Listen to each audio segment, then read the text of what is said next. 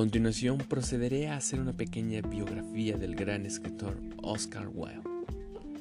Oscar Wilde, nacido en Dublín en 1854 y falleciendo en París en 1900, fue un escritor británico, hijo del cirujano William Wills Wilde y de la escritora Joan Elch. Oscar Wilde tuvo una infancia tranquila y sin sobresaltos.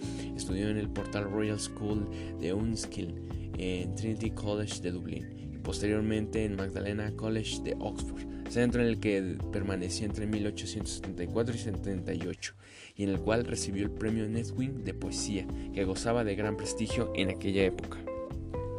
Entre 1887 y 89 editó una revista femenina, Woman's World. En 1888 publicó un libro de cuentos, El Príncipe Feliz, cuya buena acogida motivó publicación en 1891. De varias de sus obras, entre ellas El crimen de Lord Arthur Savile, el éxito de Wilde se basaba en el ingenio punzante y epigrático que derrochaba en sus obras.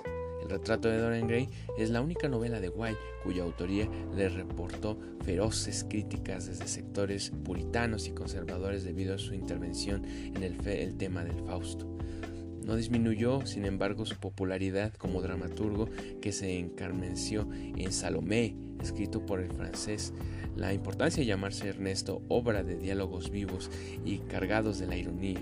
Sin embargo, vemos que fue el 27 de mayo de 1985 que fue condenado a dos años de prisión y trabajos forzados.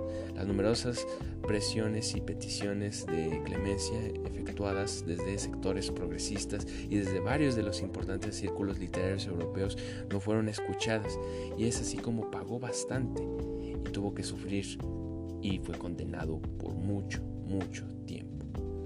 Vemos que en el gran repertorio de Oscar Wilde existen varias narrativas, así como cuentos, su novela más aclamada, El retrato de Dorian Gray, eh, otras narrativas como El fantasma de Canterville, El príncipe feliz y otros cuentos como lo bien puede ser El ruiseñor y la rosa, entre la balada del cárcel e inclusive es reconocido por haber escrito una serie de cartas en las cuales se hace una recopilación fantasiosa y narrativa de sus vivencias.